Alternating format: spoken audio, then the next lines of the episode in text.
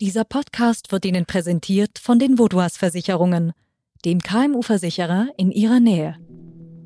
NZZ Akzent.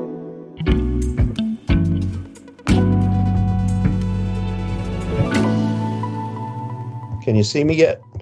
No, I can't see you. Um, it's, let's see. We can talk anyway, I think. okay. Okay. Ich habe mit James Fallon telefoniert. Das ist ein sehr bekannter amerikanischer Hirnforscher und der hat eine recht äh, spannende und populäre These in seinem wissenschaftlichen Leben erarbeitet. Und zwar ist er davon überzeugt, dass die Gehirnstruktur vorgibt, wie jemand wird. Also zum Beispiel kann man sehen an der Gehirnstruktur, ob jemand ein Psychopath ist, also ob jemand ein gewalttätiger Mensch, ein Mörder oder sogar ein Serienkiller ist. Wieso wird ein Mensch zum Mörder? Gibt es den geborenen Schwerverbrecher? Diese Frage beschäftigt die Wissenschaft und den Hirnforscher James Fallon. Judith Plage hat mit ihm gesprochen. You know, I'm interested in this because it affects the world in a great way. A Seine Geschichte beginnt Mitte der 90er Jahre an der Universität von Kalifornien in Irvine. Da steht er in seinem Labor und schnippelt sozusagen an Rattengehirnen herum und ähm, betreibt Grundlagenforschung. Und er entwickelt so eben eine Expertise in Sachen Gehirn. Und plötzlich äh, bekommt er einen überraschenden Anruf, und zwar von Kollegen aus der Psychologie. Ähm, die haben einen Anruf von einer Anwaltskanzlei bekommen. Und zwar vertritt diese Anwaltskanzlei einen Mörder.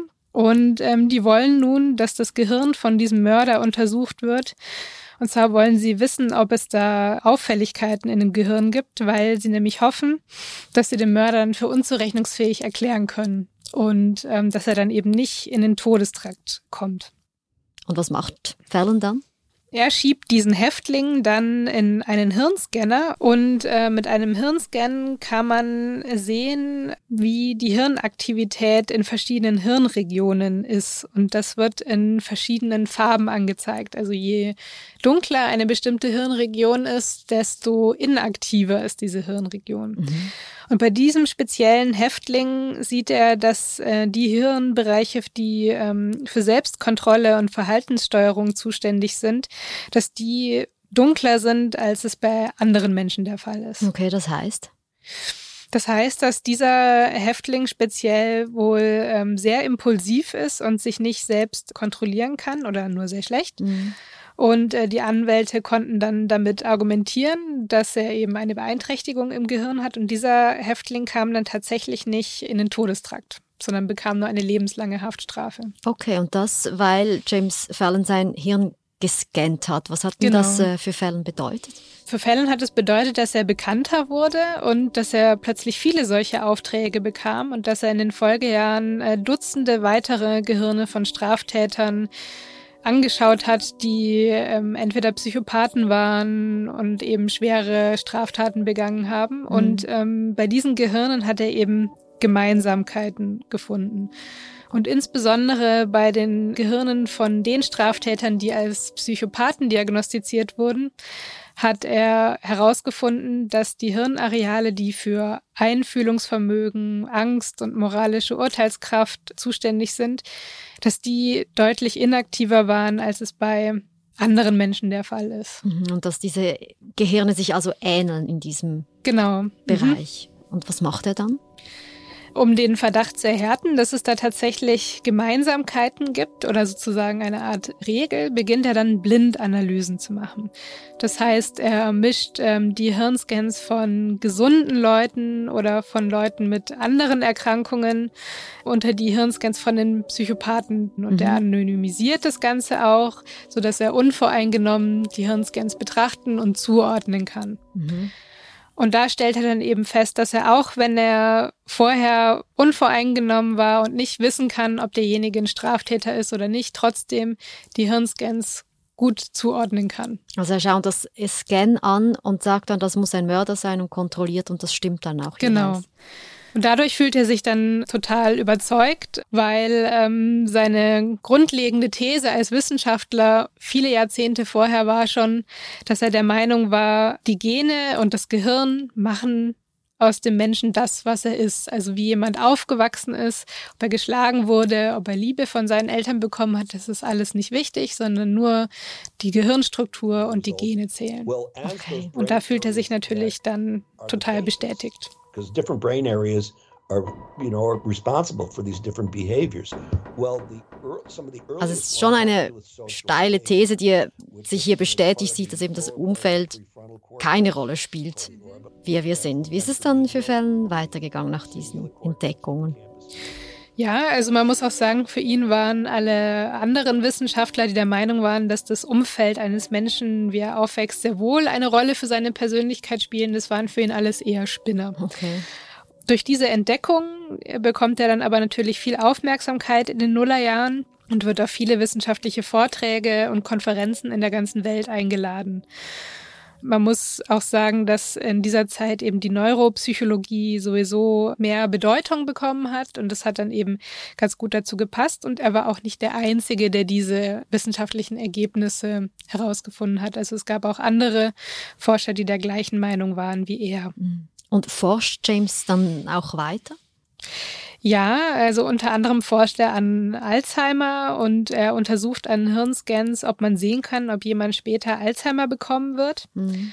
Und äh, da macht er eben auch Blindanalysen und mischt eben die Hirnscans von gesunden Patienten darunter.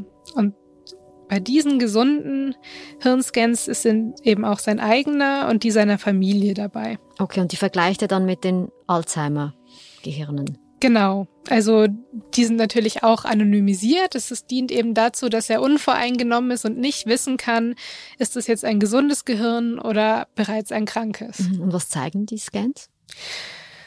Also bei diesen Alzheimer-Hirnscans fällt ihm eben ein ähm, Hirnscan besonders auf, nämlich das erinnert ihn sehr stark an die Serienkiller-Gehirne, die er ja zuvor angeschaut hat. Okay. Und zwar ähm, sind da eben diese emotionalen Bereiche des Gehirns äh, dunkel und inaktiv, wie eben bei den Psychopathen. Mhm. Und dann denkt er sich noch, ach, der darf aber nicht frei herumlaufen. Und ähm, weil ja alles anonym ist, wird er äh, aber dann sehr neugierig und fragt sich, zu wem dieses vermeintliche Killergehirn denn gehört. Mhm. Und dann fängt er an, ähm, nach dem Namen zu suchen. Also die sind ähm, mit Zahlencodes verschlüsselt, damit eben alles anonymisiert ist. Und dann sucht er in seinem Schreibtisch nach diesen Zahlencodes und dann entdeckt er hinter dem richtigen Zahlencode einen bestimmten Namen. Und das ist sein eigener. Es ist also sein eigenes Gehirn, was genau die gleichen Inaktivitäten aufweist wie die Gehirne der Serienkiller.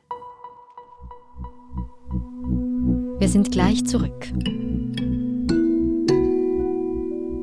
Immer mehr Unternehmen werden Opfer von Virusattacken oder Hackerangriffen. Damit solche Zwischenfälle ihr Unternehmen nicht lahmlegen, sind Sie und Ihre Kunden mit der Cyber- und Datenschutzdeckung der Voudoirs gegen diese unsichtbaren Risiken geschützt.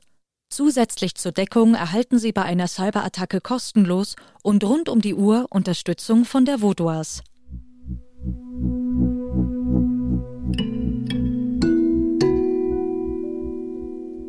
Brain patterns and the genetics. I have a full brain pattern genetics of somebody who's a full psychopath. Also James and erkennt, dass er sein Gehirn ähnlich aussieht wie das von einem Psychopathen.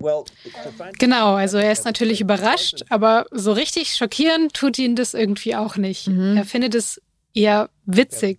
It doesn't bother me at all. I think it's I think it's just funny. Ähm, weil es ist ja auch irgendwie eine Ironie, dass jemand, der jahrelang an äh, Psychopathenhirnen forscht, dann feststellt, dass er selber so ein Psychopathengehirn zu haben scheint. Mhm. Und er selber denkt sich dann auch, Mist, meine Theorie stimmt ja gar nicht, denn äh, er ist ja ein Mensch, der erfolgreich ist im Leben und der äh, der Menschheit nützt und nie kriminell geworden ist. Mhm, also offensichtlich kein Psychopathen. Anscheinend nicht, nein. Was macht er denn dann? Er spricht äh, vor allem mit seiner Frau und seinen Freunden und seiner Familie. Mhm. Und die sagen ihm dann, äh, er ist natürlich nie gewalttätig geworden, aber es gibt schon verschiedene Lebenssituationen, in denen er sich doch auffällig manipulativ und ähm, auch bemerkenswert angstfrei benimmt und auch ein bisschen wenig empathisch. Okay. And, and I, I didn't seem to have the same type of empathy that almost anybody I knew had. Und ähm, er sagt auch selber, dass er wenig wenig emotionale Verbindungen eingehen mit anderen Menschen. Also Eigenschaften, die man tatsächlich ja in extremer Form dann mit Psychopathie in Verbindung bringt. Okay. Und dann gibt es eben dann noch einen neuen Aspekt, als er mit seinem Cousin spricht. Der Cousin ist nämlich Ahnenforscher und hat ein Buch geschrieben über die Familie väterlicherseits von James Fallon. Mhm. Und da fällt eben auf, dass es auffällig viele Verwandte gab, die Mörder waren oder oh. irgendwie gewalttätig. Und dann denkt sich James, okay, vielleicht habe ich das tatsächlich auch in meinen Genen, wenn meine Ahnen so auffällig oft gewalttätig waren. Und dann kommt er auf die Idee, dass er seine DNA untersuchen lassen möchte. Also um damit dann rauszufinden, ob die Gene sagen können, dass er tatsächlich psychopathisch handeln könnte. Genau, also man kann tatsächlich äh, nicht einfach so sagen, man hat jetzt dieses und jenes Gen und so wird man dann tatsächlich auch später, so einfach ist es in der Regel nicht. Es gibt aber einige ganz wenige Gene, die tatsächlich in Verbindung stehen mit einer erhöhten Aggressionsneigung. Und dazu gehört das Maoa-Gen. Das wird auch Kriegergen genannt. Das ist eben bei manchen Menschen inaktiver als bei anderen. Und die sind dann auch tatsächlich in der Folge aggressiver. Okay, und was hat dann diese DNA-Analyse dann von James Fallon gezeigt? Das Ergebnis dieser DNA-Analyse war dann tatsächlich, dass er und fast seine gesamte Familie alle dieses Kriegergen haben. I have a full brain pattern genetics of somebody who's a full psychopath. Das heißt also, er hat das Gehirn eines Psychopathen und das Gen, das Aggression begünstigt. Was, was denkt er sich denn?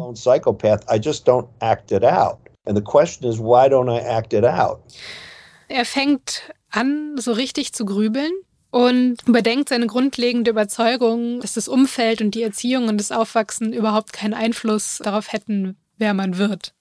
Er beginnt zu überlegen, ob nicht doch sein Umfeld vielleicht entscheidend dafür war, dass er selber nie kriminell geworden ist. Mhm. Denn er hatte eine sehr glückliche Kindheit, er hatte eine fürsorgliche Mutter, viele Verwandte, die sich sehr um ihn gekümmert haben. My family, my mother, my father, my aunts, my uncles, everybody mhm. treated me so great. Und dann kommt er eben auf den Gedanken, dass vielleicht die anderen Wissenschaftler doch keine Spinner waren, die der Meinung waren, dass die Art, wie man aufwächst, einen sehr großen Einfluss darauf hat, wer man wird.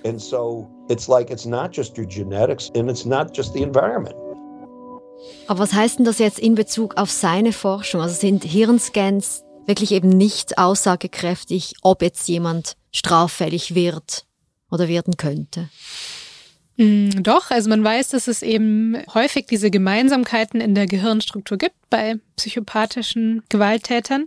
Das bedeutet aber nicht, dass alle Kriminelle diese Hirnstruktur unbedingt haben müssen. Und umgekehrt gibt es Menschen, die diese Hirnstruktur haben und ein völlig normales Leben leben. Wie James Fallon. Genau, also das, das Hirn ist eben eine Sache, das ist eben wie eine Veranlagung. Ähm, es gibt aber eben noch viele andere Faktoren, die letztendlich dazu führen können, ob jemand gewalttätiger Serienkiller wird oder nicht. Mhm. Also dazu gehört eben, wie jemand aufwächst, äh, wie die Mutter das Kleinkind behandelt hat und so weiter.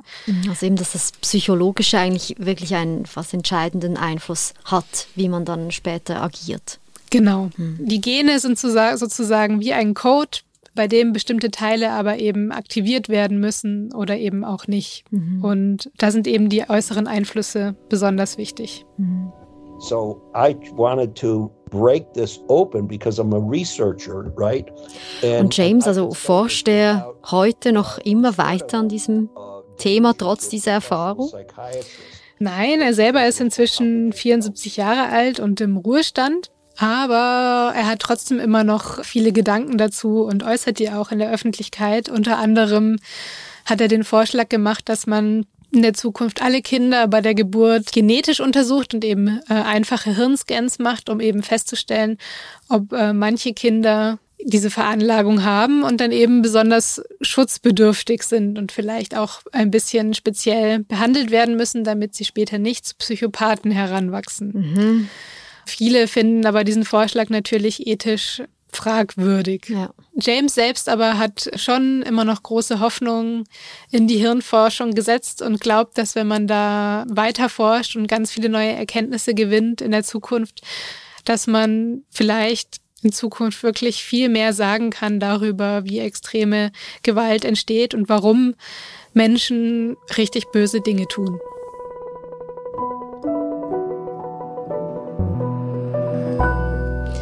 Judith, du hast einen langen Artikel geschrieben über James Fallon, den verlinken wir natürlich. Oder registriert euch doch auf nzz.ch, da gibt es nämlich im Rahmen einer True Crime Serie noch weitere spannende Texte aus der Wissenschaftsredaktion. Judith, vielen Dank für den Besuch bei uns. Danke auch.